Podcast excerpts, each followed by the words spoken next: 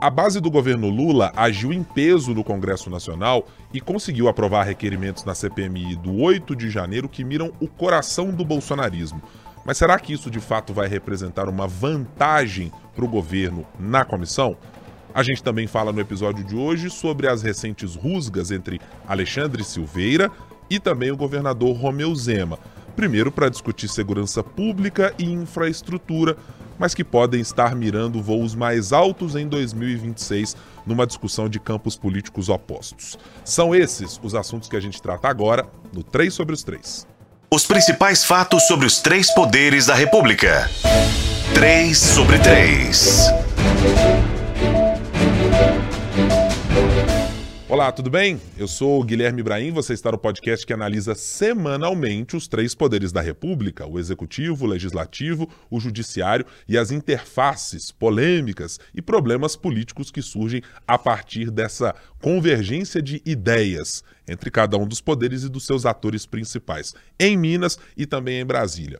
Sempre aqui comigo na bancada, Marina Schettini, editora de política do Jornal o Tempo. Como vai, Marina? Tudo bem? Tudo bem, Guilherme. Muito bom estar aqui de novo. Sempre bom tê-la conosco. Ricardo Correia, diretamente de Brasília, nosso editor-chefe de O Tempo Brasília, na capital federal. Como vai, Ricardo? Tudo bem? Olá, Guilherme, tudo bem? Olá, Marina também e a todos que nos acompanham. Prazer mais uma vez conversar com vocês aí no 3 sobre os 3. Prazer, claro, sempre todo nosso, Ricardo. Você que é nosso ouvinte já habitual sabe Todas as sextas-feiras tem um novo episódio do 3 sobre os 3 para você acompanhar algumas coisas de bastidores, muita análise e muita repercussão dos fatos que a gente considera os mais importantes naquela semana. Você que ainda não nos acompanha habitualmente, pode fazer seguindo o nosso canal e se inscrevendo no youtube.com.br o tempo. Lá você pode acompanhar o 3 sobre os 3 em áudio e também em vídeo e pode fazer isso também no seu tocador principal de música. Pode ser o Spotify, pode ser o Deezer, pode ser o Google Podcasts, pode ser o Castbox a sua escolha. A gente está em todas as plataformas disponíveis para falar sobre política por aqui. Vamos começar conversando sobre CPMI do 8 de janeiro. Foi uma semana daquelas em que a gente colocou, acho que o carro nos trilhos, ou o trem, melhor dizendo, nos trilhos, e assim a CPMI começou a andar para valer. Pelo menos para a gente ter a primeira medida do quanto oposição e situação tem de tamanho e dos caminhos que estão sendo pretendidos por cada parcela de quem está nessa comissão parlamentar mista de inquérito do 8 de janeiro. Ricardo, começo por você hoje. No saldo final da convocação de CPI, a oposição queria General Gonçalves Dias, ex-GSI, Saulo de Moura Cunha, ex-ABIN e o ministro da Justiça Flávio Dino. A base de governo conseguiu quebra de sigilo sobre alguns dados presentes do celular do ex-presidente Jair Bolsonaro, o ex-ministro da Justiça Anderson Torres e do ex-ajudante de ordens Mauro Cid, e também convocações do general Walter Braga Neto, ex-vice de Bolsonaro na campanha em 2022, e também do general Heleno. É, se eu for colocar só nos números aqui, eu diria que a base de governo conseguiu, claro, uma vitória. A gente deve analisar dessa maneira? Foram só vitórias para o governo ou tiveram também algumas derrotas aí na sua análise? Não, acho que de dado concretos foram só vitórias para o governo, né? Uma, uma vitória ampla, como esperado, né? Deu a lógica, o governo tinha dois terços da comissão e no, nas votações teve dois terços da comissão é, votando pelos requerimentos para convocar os bolsonaristas.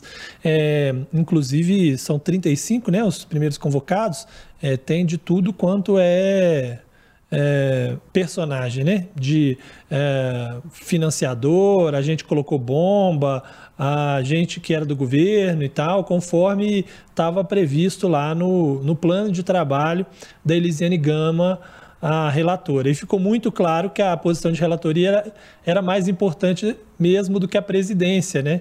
É porque o presidente Arthur Maia está tentando ter uma, uma postura é, menos governista, né? Ele, é, ele parece muito mais próximo do bolsonarismo do que do governismo, mas a maioria, e com a relatora Elisiane Gama, estão levando a, a CPI para a linha que o governo é, gostaria. Então, assim, quando a gente olha dado concreto, foram só vitórias do governo. É, a oposição tem uma coisa, pelo menos, que ela pode utilizar e que acaba sendo positivo para ela, que é justamente o fato de que, é, como não aceitaram a convocação de vários membros do governo, inclusive do Gonçalves Dias, general, é, que teria fraudado é, informações em relatórios enviados ao Congresso, é, sobrou para a oposição esse discurso, né, e esse argumento de que, olha, estão tentando esconder alguma coisa. É, do ponto de vista das redes sociais, funciona, né? Eu acho que funciona de alguma maneira. Então, assim, não é que a oposição ficou sem nada. É, ela ganhou esse discurso de dizer que o governo, na verdade, não quer investigar direito o 8 de janeiro. Mas do ponto de vista é, do andamento dos trabalhos e da maneira com que tudo foi colocado, acho que foi uma ampla vitória governista conforme estava sendo esperado. Marina, você está na mesma toada do Ricardo nesse caso. É, foi uma vitória daquelas para ser consideradas maiúsculas pelo governo nesse primeiro momento de CPMI? Ah, eu tô sim. Acho que o governo começou tendo que engolir alguns sapos ali, né, com o André Fernandes que teve que aceitar na comissão que ele não queria, teve que engolir também o Arthur Maia na presidência, muito próximo do Lira, não era a escolha do governo, porque ele está mesmo muito mais próximo do bolsonarismo do que do, do petismo, do que do governo, mas agora já chegou com o pé na porta, né? Tudo, tudo que queria conseguiu, mas também eu acho que mostra como que o interesse não é investigar nada, né? É, o G. Dias, por exemplo, precisava depor, né? Ele, o Flávio Dino precisava depor. Era importante que essas pessoas contassem o que foi feito. Mostra para a gente ali que não é interesse de ninguém investigar nada. A CPI tem outros interesses, quer lacrar nas redes sociais, quer expor o outro, quer se safar, mas não investigar o que realmente tem. E para o governo não importa também aprofundar muito, porque ele não quer, por exemplo, mexer com os militares, ele não quer confusão com os militares. Acredito que não seja de interesse do governo também cair matando na oposição, porque ele não tem base no Congresso, então se ele é mais importante para ele agora agregar do que criar mais tumulto, principalmente dentro da Câmara. Também não quer expor o G Dias andando lá pelos corredores do Palácio sem fazer nada, nem agora essas, essas recentes descobertas que ele omitiu dados. Então, acho que isso tudo mostra também para a gente que não é interesse de nenhum dos dois lados fazer nenhuma operação. Mas é muito bom para o governo, porque é mais fácil para o governo, se ele não cochilar, né? Porque também não pode cochilar, porque CPI, CPMI, CPI, a gente sabe como é que começa, mas não sabe como é que termina. Vai dar para ele ali, as convocações, a gente consegue ver que a ideia é essa mesmo, criar ali uma linha do tempo para criar aquela ideia de que o 8 de janeiro foi só o fim de uma coisa que foi sendo construída desde lá a eleição, desde o dia da eleição. Silvinei Vasques, por exemplo, que vai ser o primeiro a ser ouvido, que era o ex-chefe da PRF, eles querem saber dele lá nas blitz, antes, no dia da eleição, nos redutos petistas, que é, o propósito seria não deixar os petistas votarem, principalmente no Nordeste. Querem saber depois dos bloqueios das rodovias. Então, para criar essa linha, criar essa narrativa, a gente sempre tem que usar essa palavra, fico Sim. tentando fugir dela, mas é muito difícil e atrapalhar o bolsonarismo na narrativa que eles querem, que é de que houve um problema, na verdade, do governo, que se omitiu, que deixou que aquilo acontecesse. Então, ponto para o governo, sim. Uhum. Eu vou abrir uma pequena discordância, Marina, na sua avaliação sobre é, ninguém querer uma apuração, digamos, por completo.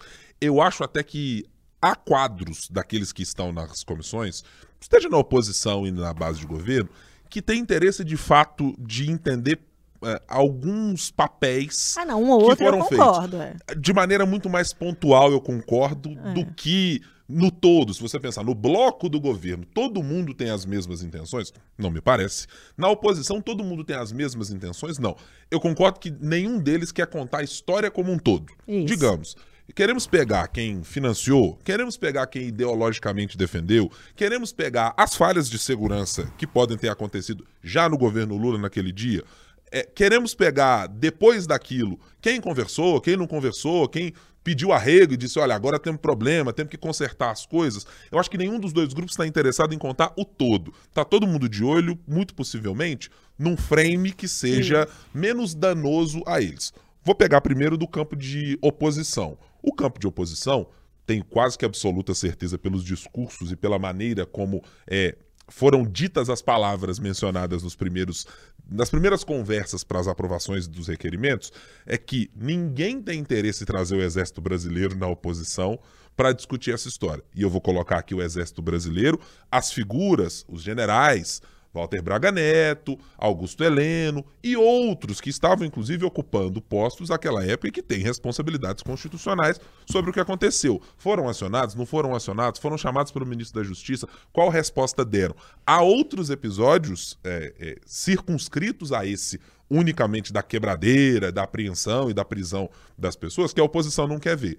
A base de governo também não tem lá muito interesse em ver o exército e muitas dessas figuras uh, indo parar numa CPI para dizer, não, peraí, não era melhor do ponto de vista do exército circunscrever isso aqui só aqueles que são os de quatro estrelas que já estão isolados aqui, ou os que já de fato bandearam para a política? Repito, Braga Neto, Augusto Heleno e alguns outros que estão nessa fila. Então acho que no fim das contas, até vejo disposição em alguns parcos parlamentares em conversar sobre toda a história e dizer, ó, não podemos apontar aqui o 8 de janeiro como um ato isolado, como se não houvesse financiadores e nem pessoas que tinham a lucrar com aquilo. Mas ao mesmo tempo eu olho para o governo com a mesma desconfiança de o seguinte: bom, já que vocês imaginam isso, por que não ouvir o Coronel G. Dias é. e outros integrantes que se relacionavam com essas mesmas pessoas, é. até para dizer se eles foram enganados, como o governo por vezes tem sugerido, ou o próprio governo foi enganado por alguma dessas pessoas, e outra que, que me parece muito evidente e possível de acontecer. Havia pessoas fazendo jogo duplo receberam informações e não quiseram repassá-las, ou repassaram pela metade, eh, ou como aconteceu no Distrito Federal, a própria polícia integrantes que foram detidos nas operações de que sabiam do que podia acontecer, mas cruzaram os braços naquele momento. Então, é, é, eu acho é. apenas é, essa ponderação. É, mas eu, eu acho que no fim das contas, então, a gente está falando a mesma coisa. Sim. Porque quando a gente fala que ninguém, ninguém de uma maneira geral. Okay, não claro. as pessoas, mas ninguém governo, ninguém oposição. Perfeitamente. O governo por isso, porque não quer mexer com os militares, hum. porque não quer expor o G Dias. E o, o bolsonarismo, né, a oposição, não quer, porque no fim das contas vai chegar o Bolsonaro. Exatamente. Então, um ou outro talvez até tenha esse interesse, mas eu acho que de maneira geral, se a gente pensar nesses blocos, eu acho muito difícil, porque vai acabar pegando neles, é, né? Ricardo. É, mas eu acho que é nessa questão dos militares, é, essa era uma ideia inicial, ah, não podemos mexer com os militares de jeito nenhum, mas assim, difícil levar adiante depois do, do andamento da, das coisas, até das investigações e que e dessa linha que se obteve é, como linha inicial da CPMI, porque tem muitos militares no meio dessa história. Desde que começou aquelas conversas, foram vazadas do, do telefone do Mauro Cid, é, piorou, né? Piorou essa, essa coisa de que ah, vamos circunscrever a história sem, sem chegar muito nos militares, né? E aí, se a gente olha a lista dos convocados, a gente tem vários militares, né?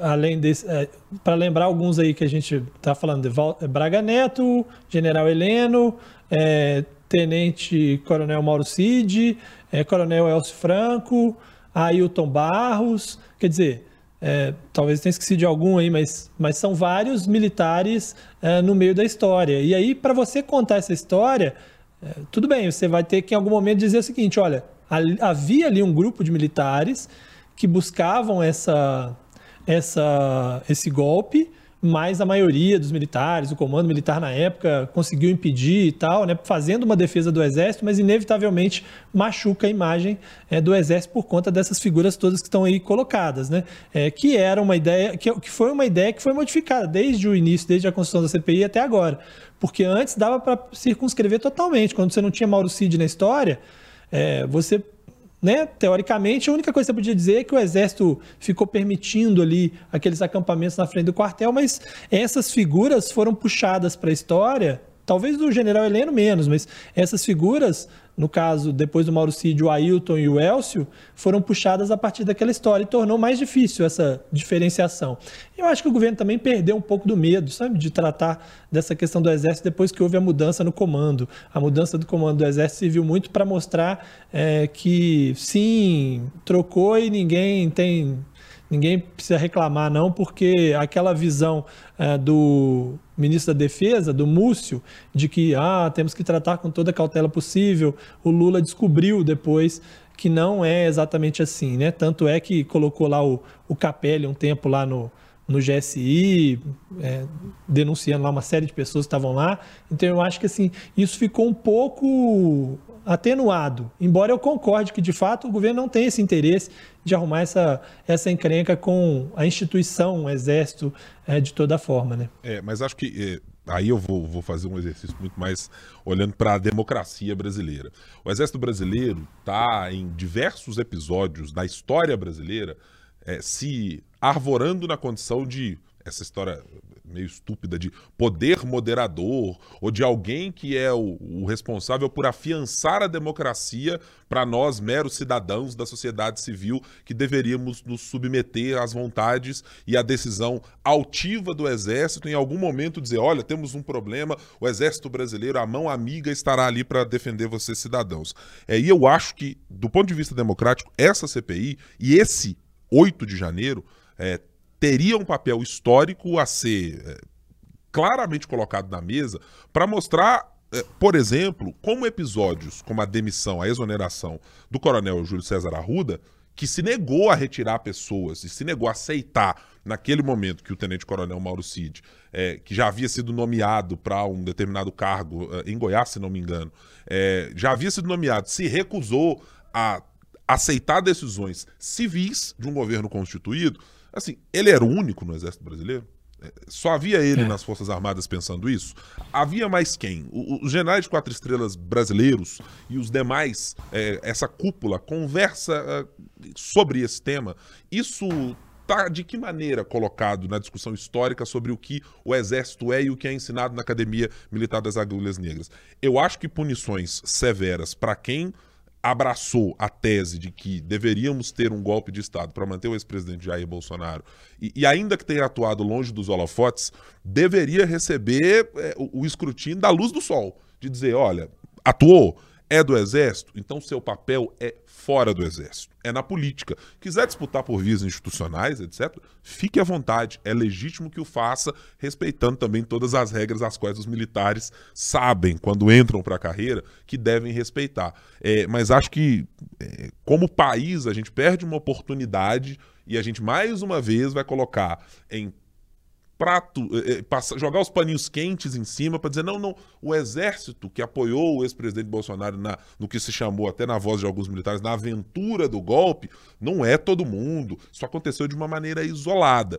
É, eu gostaria de pensar assim, não é a convicção que eu tenho baseado em aonde chegamos e o que não fizemos, acima de tudo, enquanto pessoas estavam nas portas dos quartéis, enquanto pessoas não foram removidas e pelas atitudes tomadas por alguns dos militares que, eh, ao longo do tempo, estiveram aí no, no círculo do poder. É, eu acho uma pena mesmo. E eu acho, principalmente porque a CPMI daria essa visibilidade para alcançar o maior número de pessoas, para poder esclarecer essas coisas que eu acho que vão se perdendo por causa dessa, dessa história que foi criada de que a gente está muito indefeso e o Exército precisa vir salvar o país. Mas também o rumo da CPI vai depender muito de como esses depoimentos vão se dar. Né? Na, a gente lembra lá nas outras CPIs, teve muita gente que ficou em silêncio. Acho que quando fica em silêncio prejudica. Eu não sei se a justiça vai estar tão disposta a dar essas decisões que permita essas pessoas na CPMI ficarem em silêncio, como já esteve disposto em outras situações, mas isso vai ditar muito também do que, que vai ser descoberto, do que, que vai vir à tona nesse momento. Acho que vai depender um é. pouco disso. É, eu acho, sobre essa questão, essa última questão que a Marina falou, até acho que se a gente for olhar do ponto de vista técnico, jurídico, a história, é, me parece razoável que, a, que alguém não queira, sendo alvo já de um inquérito policial e de processo na justiça, falar numa CPI, porque afinal de contas ela ainda não foi ouvida dentro do processo, isso de alguma maneira pode é, prejudicá-la, né? Diferentemente do que se dava na pandemia, em que estávamos diante de pessoas que não estavam sendo investigadas pela justiça. Então, é, se a gente fosse olhar assim desse ponto de vista apenas técnico-jurídico, faria sentido que a justiça permitisse que várias dessas pessoas não falassem nada na CPI. Agora, como disse a Marina, não sei se há esse interesse, até porque o processo está nas mãos de Alexandre de Moraes tem sido muito duro com eles, né? Agora, até sobre essa questão dos militares, eu acho que as decisões judiciais são importantes nesse aspecto. Né? A justiça já decidiu que militar ou civil, não interessa, vai ser julgado na justiça comum. E isso é algo que faz muita diferença nessa, nessa questão de posicionamento dos militares. Há muito militar que comete crimes por achar que vai ser tratado apenas dentro da justiça militar e que vai conseguir escapar de qualquer punição. Então, se esses todos, seja ele Mauro Cid, Ailton, é, Elcio e, e todos esses outros, forem julgados e condenados na justiça comum, eu acho que também dá um recado. E acho que, assim, embora eu concorde com o Guilherme de que, de fato, a gente tem aí uma situação que precisa ser melhor esclarecida e colocada à luz da sociedade, eu acho que o fato de ter sido trocado o comandante do Exército sem qualquer ruído é, posterior, né? No fim das contas, falou o que falou, mas trocou e colocou lá um outro que, que fez discursos claramente dizendo para o Exército se colocar no lugar dele, né? E o fato de a Justiça também ter, ter determinado, olha, vocês vão para a Justiça Comum sem que o Exército tenha dado pitaco, mostra que as coisas mudaram um pouco. Eu acho que o 8 de janeiro e as consequências deles que vão até aquela troca do comando militar retomam a situação que tínhamos antes do governo Bolsonaro, que não necessariamente é uma situação em que o Exército é, se abdica de fazer política, mas que fica um pouco mais dentro da normalidade do que tivemos nesses últimos quatro anos. Né? É, eu, concordo com você nesse ponto mesmo, cara. E acho até que é, é só fazer um cálculo político se eu estivesse na posição de militar, eu faria um cálculo político muito básico. É, o grande benefício dado pelo ex-presidente Jair Bolsonaro, para além de trazer militares para os holofotes, né, é, aumentando essa espécie de cacife e de presença pública dos militares é, entre a sociedade, como é um poder que tem pessoas de quadros qualificados, etc. É só olhar o general Pazuello para saber exatamente que não estamos tratando exatamente disso em todos os militares. Mas do ponto de vista pragmático, é, a alternativa a Bolsonaro, que ainda que detestada pelos militares ou por uma parte deles, é uma alternativa que foi mais exitosa em garantir aos militares recurso em garantir aos militares é, equipamento, em garantir melhores condições, mesmo com um governo que tem posições certamente em contrário. Talvez o presidente Jair Bolsonaro, para além disso, tenha sido responsável por fazer uma defesa lá e retirar a turma na hora da reforma da Previdência. Para além disso, o, os números mostram claramente que o ex-presidente Bolsonaro não foi exatamente o melhor dos mundos para o exército brasileiro. Houve ali quem pontualmente ganhasse com é, aumento nas suas remunerações, mas aí estamos falando de uma coisa muito é, pessoal. Milhares né? de cargos, isso. né? Mas é isso, mas é. não é instituição, né? São é, pessoas. Exatamente. Agora, para a imagem, sem dúvida, foi, um, foi ruim, né? É, foi um, foi um desastre. Né? Bom, Falemos agora sobre a nossa perspectiva mineira das discussões aqui no nosso 3 sobre os 3, porque tivemos nessa semana também uma rusga que eu acho que começou um pouquinho uh, em 2022, se acentuou no começo de 2023 e chegou, acho que, ao nível mais crítico, com os termômetros ali marcando temperaturas acima de 40 graus, entre o ministro Alexandre Silveira, do PSD, e o governador Romeu Zema, do Partido Novo. Nessa semana, numa visita à capital mineira, para entregar, juntamente com é, é, entregar viaturas e recursos destinados às polícias militar, civil e também ao corpo de bombeiros, Alexandre Silveira fez questão de vir à capital mineira, se encontrar com as polícias, se encontrar com alguns parlamentares, destinar recursos para viaturas e etc. E naquele momento fazer uma singela cobrança ao governador Romeu Zema. Singela são as minhas palavras, não como foi interpretado pelo governador. Contém ironia, né? né? Muito pelo contrário. Ao dizer, governador, é, abaixa as armas, não precisa criar polarização com o governo federal, mas só podia melhorar também o salário dos servidores aí, da segurança pública, etc. Bom, parece ter sido a retirada do pininho da granada quando o governador Romeu Zema ouviu essas palavras e partiu para uma espécie de contra-ataque, para dizer, olha, o governo federal e o ministro deveriam se preocupar em manter as nossas BRs em boas condições, destinar recursos para Minas Gerais, etc. E teve contra-ataque. No dia seguinte, uh, ao lado de outro ministro, do ministro Renan Filho, veio dizer que, olha, tem recurso para Minas Gerais, teve mais de bilhão investido, terá muito mais recurso e etc. Ô, Marina, Alexandre Silveira e Romeu Zema não são exatamente adversários diretos nas suas pretensões políticas, mas nesse momento estão em campos opostos da política. É, não está muito cedo para a turma já entrar em confronto, não? Ah, eu acho que está cedo demais, apesar de que essa construção já começa agora, né? Se a gente for pensar que o Zema já está construindo o vice-governador Matheus Simões como um candidato ao governo de Minas que pode ser opositor ao Alexandre Silveira, se a gente pensar que o Alexandre Silveira tem a pretensão de se candidatar, candidatar ao governo de Minas, ele até disse que está trabalhando para voltar ao Estado, que é um indicativo de que seria realmente esse plano dele. Tá cedo, tá muito cedo. O Silveira já teve outros embates. Ele chegou a chamar o Zema de oportunista quando o Zema só foi é, é, deixar o apoio dele mais explícito ao Bolsonaro, quando ele já tinha garantido a própria vitória. Falou também, criticou muito ele quando o Zema falou que o 8 de janeiro tinha sido é, feito pelo próprio governo, omissão, e que ele estava se beneficiando disso de alguma maneira. Já teve esses embates, mas agora eu acho que ganhou um contorno realmente mais eleitoral. Agora a discussão não é uma discussão política, é uma discussão dos os problemas de Minas, nesse assim, política nesse sentido, né? não é eleitoral. É assim, a gente está tratando de Minas, a gente está falando de servidor, que é quem geralmente é, é tem uma responsabilidade bastante grande na eleição de um, de um governador. A gente vê o Pimentel, depois de anos de muito problema de servidor com a S, o Pimentel foi eleito muito contando com os servidores públicos. Então, ele, ele cutuca o governador junto com o funcionalismo, que tem sido um grande problema do governador desde o primeiro mandato, e o Zema responde para ele usando as estradas, que é outro calcanhar de Aquiles de Minas Gerais, vamos colocar assim, porque tem as do Estado, que o Zema já reconhece que existe muito problema, mas tem as BRs que todo mundo reclama, tem rodovia da morte, tem tudo. Então, agora a gente chegou nos, nos assuntos, vou usar bairrista para indicar que é de Minas, nos assuntos mais bairristas, os assuntos que vão ser tratados na eleição. Então, é uma antecipação mesmo, mas acho que uma antecipação bem adiantada, realmente. Ô, ô Ricardo, você está vendo aí todo mundo já com espada e escudo na mão, pronto para a batalha, porque uh, eu até falo a respeito do tom no qual o governador respondeu Alexandre Silveira.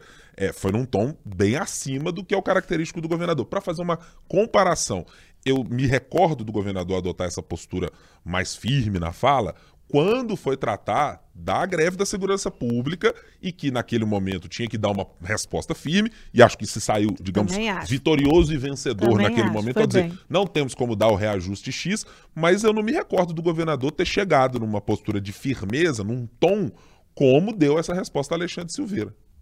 É, eu acho até que essa história tem muitas camadas, né? tem muitas coisas envolvidas, não apenas o processo eleitoral, embora eu acho que o processo eleitoral é, é é onde culmina tudo, né? É, Marina lembrou aí que essa não é, esse não é o primeiro embate entre eles, né? É, eu devo lembrar, inclusive, que é, no dia 18 de janeiro, ou seja, alguns dias depois daquele episódio em que o Zema falou do governo federal, sobre o 8 de janeiro, e que ele tomou aquela resposta também do Alexandre Silveira, é, eu já até falei disso aqui, o, o ministro Renan Filho, é, dos transportes, é, falou um pouco sobre o plano de 100 dias dele no governo, se referindo a outros governadores, e quando se referia a Minas Gerais, falou de Alexandre Silveira e não de Romeu Zema. Ele disse: ah, sobre as estradas mineiras, estamos negociando com o ministro é, Alexandre Silveira e tal, mostrando que a interlocução naquele momento entre o governo federal e o governo de Minas era zero. Né? E eu acho que. A interlocução continua ruim é porque não apenas Alexandre Silveira respondeu a Zema, como ele se encontrou com Renan Filho alguns dias depois é, e o próprio Lula compartilhou nas redes sociais os investimentos nas estradas de Minas e marcou o post é, do Alexandre Silveira, para deixar claro o seguinte: olha, aí não há uma, não é simplesmente uma briga entre Silveira e Zema, é uma briga de governo federal com Zema sobre esses episódios. Né? Quando o próprio presidente compartilha, quando, quando outro ministro abre espaço na agenda para recebê-lo, eu acho que fica claro que o governo federal. É, tem esse, esse incômodo de fato com o Zema que tem a ver com processos eleitorais mais à frente. Mas acho que tem outras questões. É, do ponto de vista da eleição, é, pode ser que Silveira seja candidato ao governo de Minas é, e tenha que se enfrentar um, um apoiado por Zema, né, ou talvez o vice do Zema. Mas pode ser que Zema seja candidato ao Senado e pode ser que Silveira também seja candidato ao Senado, né, porque ele não, não foi eleito nessa última. Pode ser necessário ser na próxima. Então pode ser que ele tenha um embate pelo Senado e não dentro do governo de Minas, porque se Zema não se viabilizar para a presidência, teria que ser é, candidato ao Senado. É, e tem também uma outra história, que é o fato de que o Alexandre Silveira vem da área de segurança, né? Ele foi delegado. Então, quando ele fala isso sobre o reajuste, ele está, claro, falando para a base dele, né? E está falando muito claramente para a base dele e tentando fazer, insuflar ainda mais essa base aí é, contra o governador. É, então, sim, temos ecos do passado, das declarações de Zema, dos problemas que tiveram na eleição, temos o futuro, temos o momento que vive o Estado e tal. Costurando isso tudo, chegamos a essa situação. Agora, só para não deixar passar, né? me admira também o governador, ao questionar o ministro, citar as estradas, sendo que tem quatro anos, tivemos quatro anos de um governo que ele apoiou, inclusive a reeleição, né? E agora ele quer que o outro resolva. Eu acho que todo mundo tem que resolver mesmo, mas ele estava cobrando do governo Bolsonaro, ele falou que a estrada está péssima. A estrada está péssima depois de quatro anos do governo que ele apoiou. E quando ele fala também, ah, eu não posso dar o reajuste porque o ministro deve se lembrar bem que teve uma redução de CMS que ele, Zema, apoiou, né? do governo que ele apoiou e que ele defendeu. Agora ele está pedindo para o governo federal resolver o problema também. Ah, temos um problema, temos falta de dinheiro, mas medidas que ele, Romeu Zema, apoiou nos últimos quatro anos. Né? Então agora ele pode é. usar isso a favor dele. Né? E de um governo que acabou de chegar, acabou de começar, né? O próprio é. Renan Filho, quando ele faz o post, ele fala: olha, quando no governo Bolsonaro, próximo do governador Zema, foram 260 milhões investidos nas BRs de Minas. Agora o plano do governo federal é de 1,6 bi. Então, ele dá esse é. recado, cobra lá de quem deveria cobrar. É. Eu, eu, acho que tem a, a, primeira colocação que eu faço a respeito da declaração do governador Romeu Zema, é que imagino que ele adotou o modo da antítese automática. Né?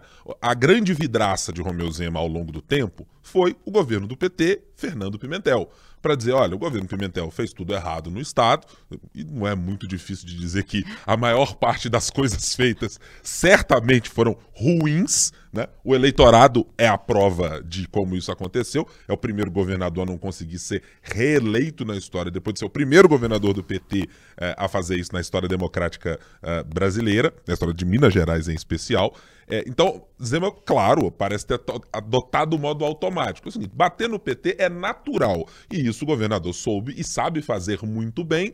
A resposta também é dada nas urnas para o resultado eleitoral que ele teve é, é, há muito tempo. É, já parece há muito tempo, né? Estamos falando de algo de, que aconteceu outro dia, em outubro de 2022. Então, eu acho que, primeiro, o governador já uh, respondeu nas armas que lhe são habituais. Ó, vamos responder dessa maneira.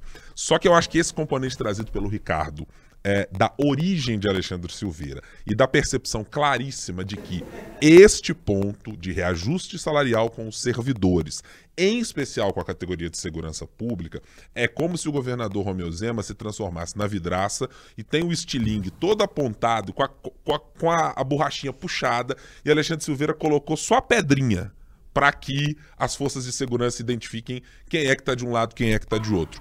Porque é muito nítido que isso, para o governador Romeu Zema, foi um problema no seu primeiro mandato, continua sendo um problema nos seis primeiros meses de governo, e não há nenhuma sinalização material, eu estou falando material do ponto de vista financeiro, de que haverá condições para um reajuste que seja aquele que vai atender a promessa do governador que depois não virou promessa mais a não ser cumprida.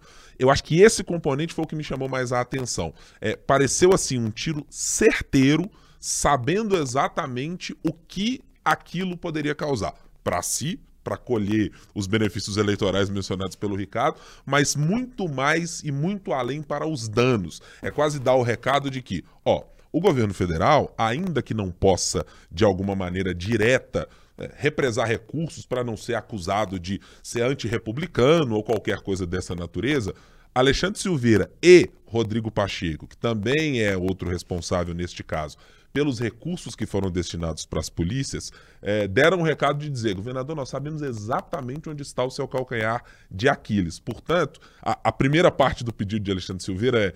Governador, pode ser republicano conosco, não precisa aumentar a polarização. É, é, eu subiria umas duas casas de tons para dizer: governador, não nos coloque cordas no pescoço ou qualquer coisa dessa maneira, porque nós também sabemos exatamente onde o senhor, com as pretensões que tiver para o Senado, para o governo de Minas ou para onde for, é, terá alguém como rival.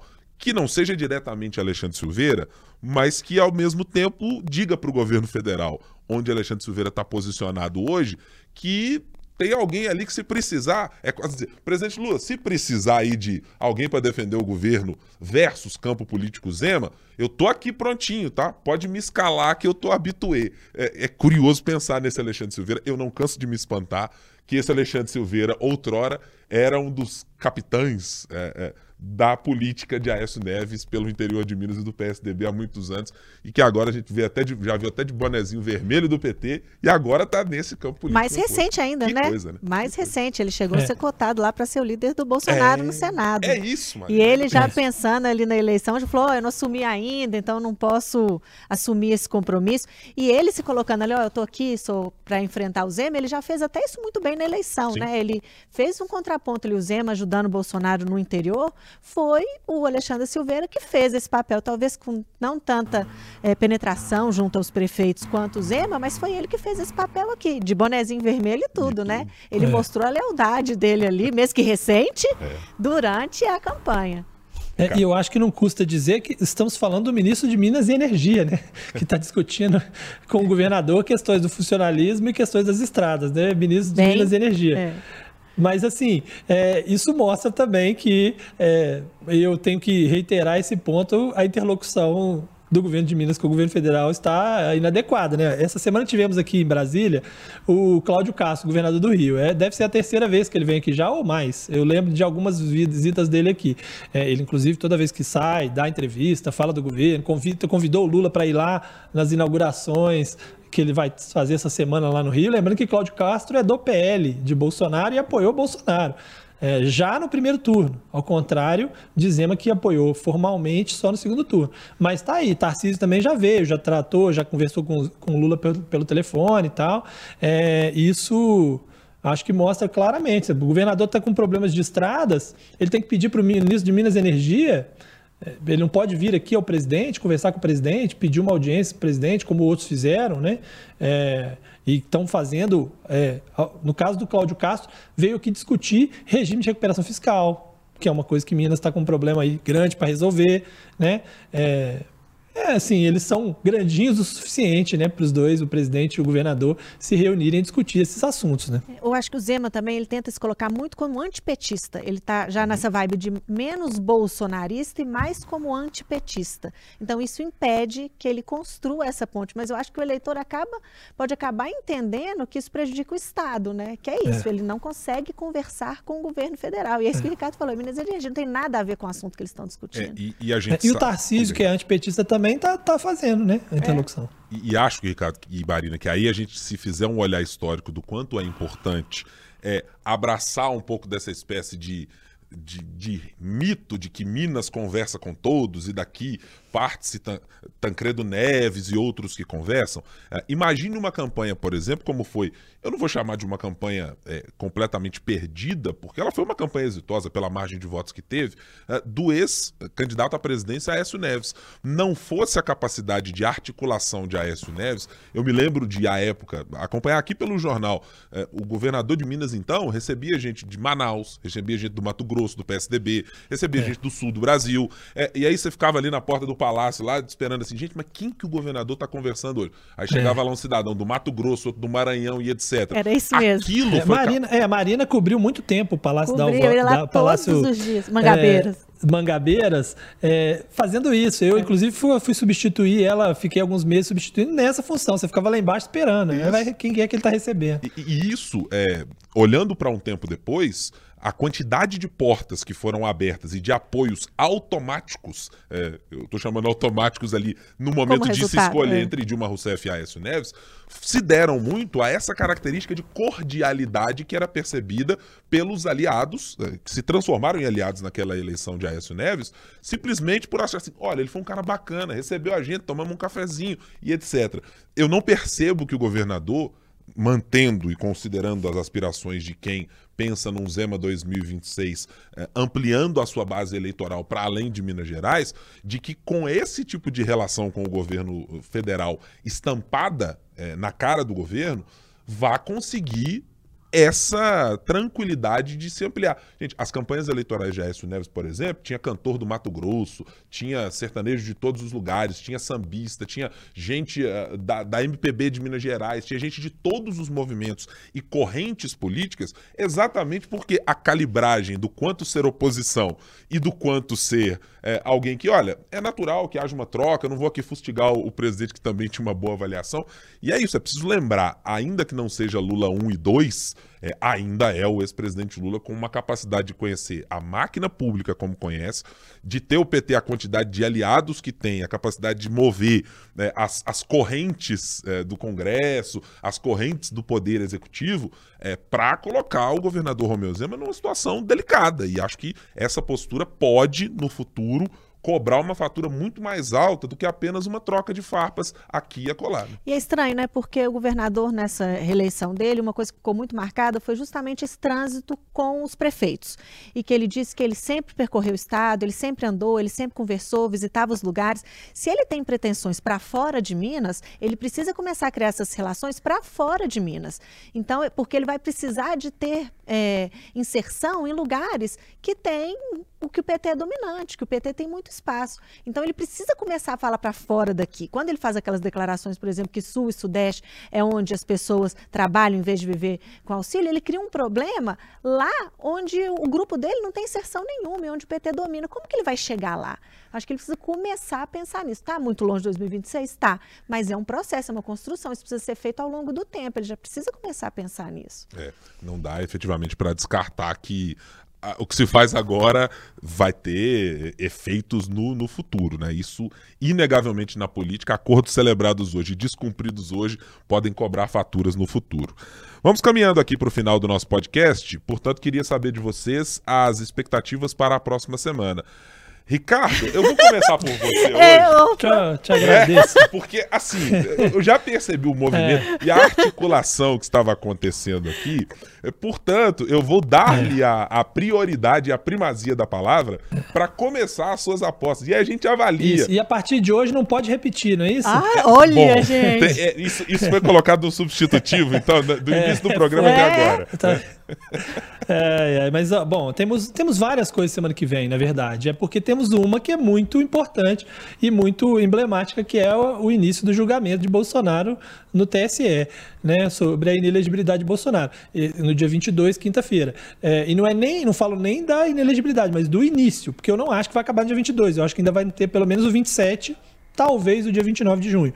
Mas, é, evidentemente, de tudo que tem na semana que vem, não vou nem citar os próximos, vou deixar para Marina citar outras coisas. É, acho que o mais importante é esse julgamento TSE, né? Já roubou o já meu. Podemos já encerrar, roubou, é, já é pode. Já, já tá Não, dito. Mas eu, é, realmente eu acho que tem outras coisas. Tem o início é, dos, dos depoimentos da CPMI, né? Que acho que a gente já vai começar Isso. com o Silvinei, que é uma pessoa com uma história muito polêmica. Então eu acho que se ele realmente resolveu fa resolver falar, se tiver algum conteúdo ali no depoimento dele, vai ser bastante para ter repercussão, para ter efeito. Vamos ver também talvez uma mexida no ministério, a gente não deve ter Daniela mais, como que fica essa relação com a União Brasil? União Brasil vai estar tá realmente satisfeito, não vai estar, tá, que é o que parece, como que vai ficar? Eu. Zanin, né? Tem Zanin. Tem Zanin também, é verdade. Eu vou, evidentemente por questões bairrísticas, vou apostar na Assembleia Legislativa de Minas Gerais. O burburinho sobre Copasa e CEMIG já desmentido pelo secretário de governo Igor Edson, não, não terá nada disso nesse momento.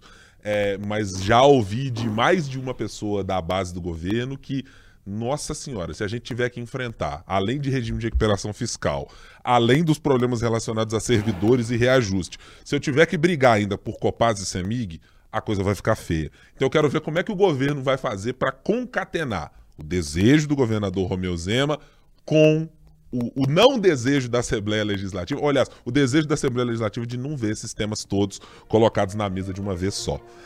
Marina, sempre bom tê-la conosco. Até semana que vem. Até. Ricardo Correia, a gente se fala na semana que vem. Combinado. Um abraço para vocês e até semana que vem. Muito obrigado você pela companhia. Repito, estamos disponíveis no youtube.com.br o tempo, nos tocadores de podcast, quaisquer eles sejam, e também no seu tocador de música. Pode nos acompanhar também, assinar e se inscrever para acompanhar nosso conteúdo. Sempre às sextas-feiras pela manhã tem mais um episódio do 3 sobre os 3. Muito obrigado pela companhia. Tchau, tchau.